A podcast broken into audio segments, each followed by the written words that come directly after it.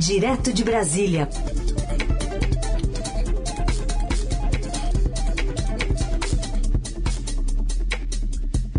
Com o Felipe Frazão. Oi, Frazão, bom dia.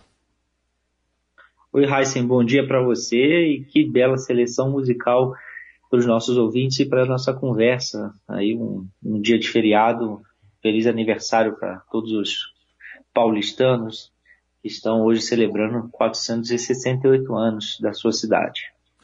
Muito bem. Vamos começar aqui falando da notícia aí que chegou durante a madrugada. A gente já noticiou mais cedo e tem impactos na política também a morte do Olavo de Carvalho nos Estados Unidos. Até o presidente já se manifestou, filhos dele também, né, o Frazão?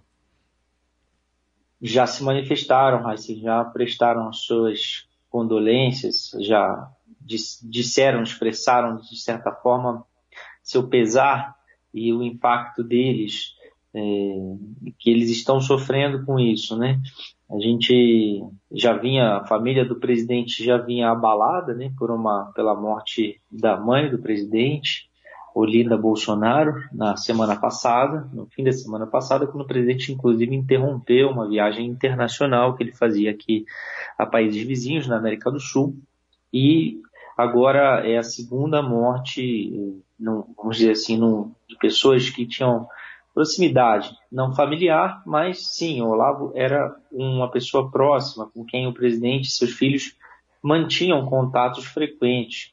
É só a gente olhar, por exemplo, as manifestações que a gente vai ver o teor do, do, do, do que o Olavo falava, qual era a influência dele. Né? O próximo presidente que não costuma né, divulgar notas de pesar para qualquer morte de pessoas influentes no Brasil, né, foi ainda na madrugada, né, Raíssa, como você comentou, publicar que foi um dos maiores pensadores da história do nosso país, foi um gigante na luta pela liberdade, enfim, fazendo um aceno também ao seu eleitorado, à sua é, base mais radical, já que nos últimos meses não havia muita sintonia entre Bolsonaro e Olavo de Carvalho. É bom a gente lembrar.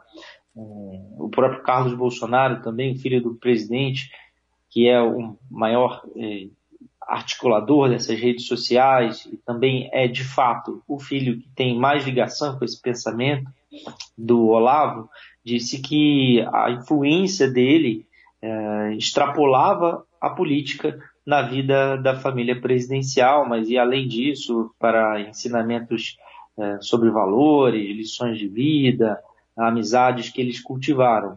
É, Olavo de Carvalho tinha sido responsável por indicações no governo Jair Bolsonaro, indicações que caíram nos últimos meses e que hoje a gente vê essa briga, né? A gente comentava, assim, semana passada, entre o centrão e a ala radical do governo. Dois desses próceres eram indicados seguidores abertos e admiradores do Olavo de Carvalho, eh, que eram também uma espécie de farol para a família do presidente durante muito tempo. Eles são o Ernesto Araújo, o ex-chanceler, ex-ministro das Relações Exteriores, que está reclamando do espaço que o Centrão ganhou, e o Abraham Weintraub, o ex-ministro da Educação, que também está em litígio com o bolsonarismo, querendo uh, levantar a sua candidatura ao, ao, governo de São Paulo. Eles é, passaram pelo Olavo, tinham uma proximidade muito grande com o Olavo, e antes do, do Weintraub também o, o ex-ministro da Educação, Ricardo Vélez Rodrigues, que foi uh, o primeiro indicado para o Olavo. Tal era a influência dele, o próprio Olavo de Carvalho reconheceu isso embora no início ele dizia que, que dissesse né, que não indicou ninguém, Heisen, depois ele acabou reclamando publicamente nos últimos meses que foi abandonado pelo governo, que o governo não o defendia, porque ele estava sendo alvo também de investigações aqui no Brasil. Até veio para o Brasil para passar por um tratamento de saúde em São Paulo e depois uh, saiu repentinamente no, é, pelo Paraguai e voltou para os Estados Unidos reclamando muito do governo é, dizia, inclusive, que o governo não o defendia mais, que o Bolsonaro não tinha coragem de defendê-lo, que ele não queria mais nada no governo, que os indicados dele tinham sido todos demitidos, e para ele a, a, reeleição do presidente Jair Bolsonaro já era uma batalha perdida, era o que dizia Olavo de Carvalho. A, a família não divulgou, Heisen, a, a, causa da morte, mas em alguns, uh, alguns administradores dos, dos, grupos de redes sociais do, do Olavo, as redes oficiais deles, eh, já haviam dito que ele teria contraído a Covid-19 e uma das filhas dele, que reside aqui no Brasil, a Heloísa de Carvalho, que não, não, não cultivava mais uma boa relação com o pai, ela publicou que ele sim, ele estava com Covid e que, embora não estivesse eh, nesse momento uma relação com o pai, uma relação próxima, pelo contrário, era uma relação muito litigiosa, de muitas uhum. desavenças, ela não tem como, ela diz que ela não tem como sentir grande tristeza, mas que também não, não está feliz, que precisa ser sincera com os seus sentimentos. Muito bem, vamos aguardar outras informações aí ao longo do dia, né? É, tudo é muito ainda nebuloso em alguns aspectos, né? A gente mesmo demorou um pouquinho para confirmar, porque a, a profusão aí de até de fake news muitas vezes, de agressões, não estamos falando mal de, ninguém do morto, não se trata disso, mas é, a gente esperou um pouquinho até para confirmar, para ter a certeza, e o portal do Estadão noticiou também, é, depois dessa confirmação, a morte de Olavo de Carvalho e as suas repercussões se encontra aí ao longo do dia. O, o presidente está sem agenda hoje, ô Frazão? Por enquanto, sim, Heisen. Também aí mais uma informação que ainda está nebulosa. E, e aliás, é prudente a gente, é, quando levar, né, sempre para o nosso ouvinte aqui na Eldorado, informações uh, que estejam devidamente apuradas e certificadas. Essa preocupação é, muito valorosa que você nota. E também há essa preocupação com relação à agenda do presidente, porque ele cancelou ontem, Heisen, as atividades a gente lembrou aqui, a gente dizia há pouco que o presidente voltou para o Brasil depois da morte da mãe dele. Na, chegou na sexta-feira passada para o funeral, para o enterro no interior de São Paulo. E ele depois teve algumas atividades, circulou um pouco, mas ainda é, mais recluso. E ontem retomaria a sua, a sua agenda normal e cancelou, retirou a sua agenda, suspendeu pessoas próximas ao presidente estão informalmente, ninguém está falando oficialmente sobre isso, dizem que a, o presidente tomou essa decisão, inclusive cancelou a viagem que faria à Colômbia nesta semana, por causa da morte da mãe, pelo luto e porque quer aguardar a missa de sétimo dia, participar e, enfim, e não, portanto não vai sair do país, não vai à Colômbia, ele iria a Cartagena, para uma cúpula do ProSul, que é uma espécie de foro regional que reúne os países mais alinhados aqui, vamos dizer, à direita, né? E, e não vai mais vai enviar o vice-presidente Hamilton Mourão. Só que o presidente, ao mesmo tempo, não está oficialmente recebendo, é, não está dando praticando sua agenda, né, não está dando andamento a ela, aos, pedidos de audiência. E, informalmente ele parece que encontrou ontem ao, com o Osmar Terra, o, o ex-ministro e deputado Osmar Terra, e há um, ainda muito pudor em, em, se falar sobre isso, mas existe também a suspeita de que ele possa é, estar guardando uma quarentena por causa de Covid. Essa informação não é confirmada por ninguém e, como a gente sabe, é, a, precisa, né, quando a agenda uh, do presidente é suspensa e começam-se várias, várias especulações. Isso é o que se suspeita dentro do governo, que ele possa estar guardando ou uma quarentena por ter voltado ao país sem se vacinar ou possa estar com suspeita de Covid, com algum sintoma. Mas isso só é dito nos bastidores dos bastidores do governo. Ninguém confirma. E, como a gente sabe, é, precisa ter esse tipo de confirmação que você falava, Raíssen, há pouco, para casos como esse, porque a, a, saúde presidencial afeta demais a, a condução do país. Se ele tiver mesmo que se afastar ou não se sabendo por quanto tempo ele vai manter essa agenda em suspenso. Pode ser que ele a retome, mas o que se sabe hoje é que o presidente está sem compromissos, Heisen. Não tem nada, eu acabei de checar, nada ainda foi retomado para a agenda presidencial. E, bom, como você dizia, né, é preciso entender ainda como é que ele vai lidar com essas repercussões é, da morte do Olavo, porque certamente ela traz um desgaste, né, é um momento de luto para toda a sua base do presidente Jair Bolsonaro, né, todos os seus aliados. Ele vai precisar, de certa forma, tentar conter é, informações, porque o Olavo morre no momento em que eles estavam ah, é, em desavença, né, brigados, por assim dizer. Então, é, não era um momento confortável para ele, e ele já, já veio a público, né, já veio tentar colocar um, um, uma mensagem a esses seguidores, à família do Olavo e a todos os amigos dele. É, muito estrategicamente pensado, todos vieram a público para lamentar. Conexão com Brasília com o Felipe Frazão, agora para falar de uma, um ponto em comum entre adversários, que é uma proposta de CPI, CPI do Sérgio Moro, o Frazão? CPI do Moro. É, como a gente dizia, né, Raíssa, que o governo precisa ter mais transparência nesses momentos, porque cancela uma agenda do presidente da República e nada é informado, sem razões. É, a própria comunicação sobre a saúde do presidente não costuma ser muito transparente, é sempre demorada, atribulada.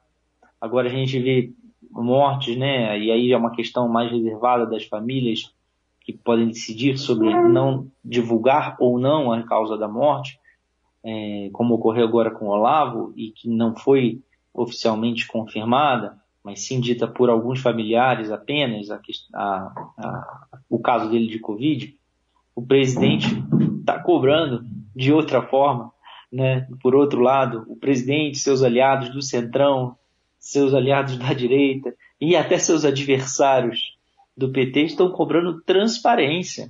Transparência que era uma bandeira do ex-juiz Sérgio Moro, quando ele era o responsável por julgar os casos da Operação Lava Jato na primeira instância.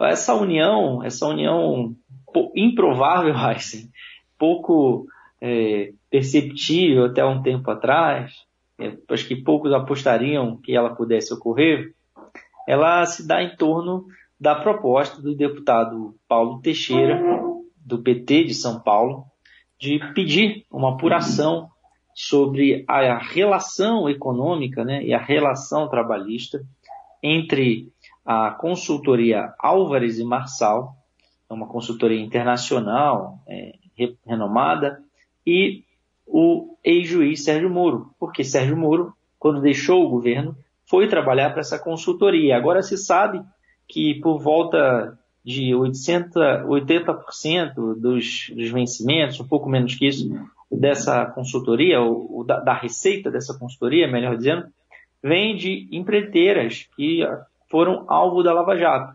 Isso está num processo no Tribunal de Contas da União, que já determinou que essa consultoria forneça é, toda a documentação, incluindo inclusive os detalhes né, dos valores que foram pagos ao Moro, uh, para o, o, Tribunal de Contas, um processo que está sendo relatado pelo ministro Bruno Dantas. É, e a consultoria quer, precisa, precisaria declinar, então, é, não só as suas receitas, como também quanto pagou ao juiz Sérgio Moro. E Sérgio Moro é, está se, se vendo é, alvo de abuso, segundo ele. Ele reclama que isso são um processo fantasioso, que ele não recebeu dessas empreiteiras, que ele não trabalhou para elas, que seu contrato não previa isso. Mas é, na entrevista que a gente publicou ontem no Estadão, nós perguntamos a ele se não era mais prudente, até estrategicamente, que ele de fato, né, é, revelasse esse salário, qual era a remuneração, o quanto ele oferiu de ganhos uh, de uma vez, porque ele evitaria, inclusive para toda a classe política, ele poderia derrubar essa, CPI, essa proposta de CPI, uhum. porque o Centrão quer é, investigar, quer desgastar Sérgio Moro. Ele diz que está tudo bem, que ele não trabalhou uh, diretamente com essas empreiteiras que foram alvo da operação que ele ajudou a conduzir, né, que ele julgou na primeira instância, mas ele se recusou, assim, como a gente comentou ontem, quando ele disse que revelaria, nós perguntamos então quanto eram os ganhos e ele disse que não vai dizer. Agora, pelo menos, ele não vai dizer. Uhum. Tá bem, vamos continuar acompanhando esse caso, a evolução desse caso de julgador né, e julgador a, a essa possibilidade de passar a ser julgado, ainda que politicamente. Né? O Frazão, ontem a gente começou a entrar ali pelos cortes do orçamento, né? Começaram a ser publicados, esmiuçados os cortes feitos no orçamento deste ano pelo presidente Bolsonaro e deu para se debruçar bem com as tesouradas durante o dia, né? Nossa, teve corte para tudo que é lado, né, Raíssa? Teve um corte da tesourada, né, do sanção do orçamento, ela foi grande, né? É o menor investimento é, da história, é um patamar muito baixo que, que acabou sobrando por decisão do governo. É, é, um, um, investimentos do governo estão agora em 42 bilhões de reais, é o menor nível da história, e desse chama atenção que um terço da verba do Ministério do Trabalho, é, praticamente um bilhão de reais é, no Ministério do Trabalho cortados, é, e Heisen, é, 900, é, um pouco, quase um bilhão, praticamente quase tudo, no INSS. Daí vem uma preocupação muito grande da classe política. Né? Em ano eleitoral, você cortar a verba do INSS, a verba de manutenção dos serviços do INSS, preocupa demais a classe política, porque a gente já viu nos últimos anos uh, filas para recebimento, sobretudo na pandemia, né? em momentos de, de escassez, as pessoas que não puderam trabalhar ou perderam o trabalho, é, precisando recorrer a benefícios, e isso preocupa muito a classe política por, pelo próprio funcionamento, se isso vai afetar ou não a, a, o recebimento de benefícios para aposentados e, e, outros beneficiários. Né? Essa é uma questão que tem preocupado demais, são uma perda de 988 milhões, para ser bem preciso, ou seja, quase tudo né, do que foi cortado foi um bilhão da, do Ministério do Trabalho do ministro Onyx Lorenzoni. É, Heisen foi preservado, né, como a gente falou ontem, uma verba para reajuste, ah, também teve corte em outros ministérios, mas chama atenção também, Heisen, alguns cortes que, de certa forma, eles ajudam a indicar a prioridade ou não deste governo. Né? É, quando ele corta, por exemplo, 40 é, milhões de reais é, para ações de saneamento em comunidades é, rurais, quilombolas. É, 11 milhões de reais para a Fiocruz, a Fundação Oswaldo Cruz, que está é, desenvolvendo as vacinas, né, trabalhando diretamente envolvida, a principal instituição federal do país de, de, pesquisa, e, e, ela está envolvida diretamente na, na pandemia, perdendo 8 mil, 11 milhões de reais para pesquisa e desenvolvimento. É, tem outros cortes, Heisen, tem vários cortes que a gente poderia comentar, mas é, cortes é, no IBAMA, e onde? Na, nas ações de combate a incêndios. Ou seja, é, de certa forma, o, os cortes também revelam quais são ou não as prioridades do governo federal. Heisen. Tudo isso preservando a verba para a política. É, e o IBAMA que a gente viu ontem né, teve a notícia, uma triste notícia, né, uma ação criminosa de é, criminosos que atuam na, na região da Amazônia, incendiando um, uma aeronave que participava da, daquelas operações de combate, né, de controle e repressão à mineração ilegal uh, na Amazônia. Ou seja, é, os, os agentes do IBAMA que já estavam é, muito sucateados né, com a sua estrutura sendo atacada. É, já, a gente já viu bases do Ibama sendo atacadas, atacadas, incendiadas. Agora, uhum. um helicóptero e ainda perdem recursos para sua atividade fim. É. Tá aí, Felipe Frazão analisando os principais assuntos políticos desta terça-feira, 25 de janeiro. Frazão, obrigado. Até amanhã. Obrigado, Raicin. Até amanhã.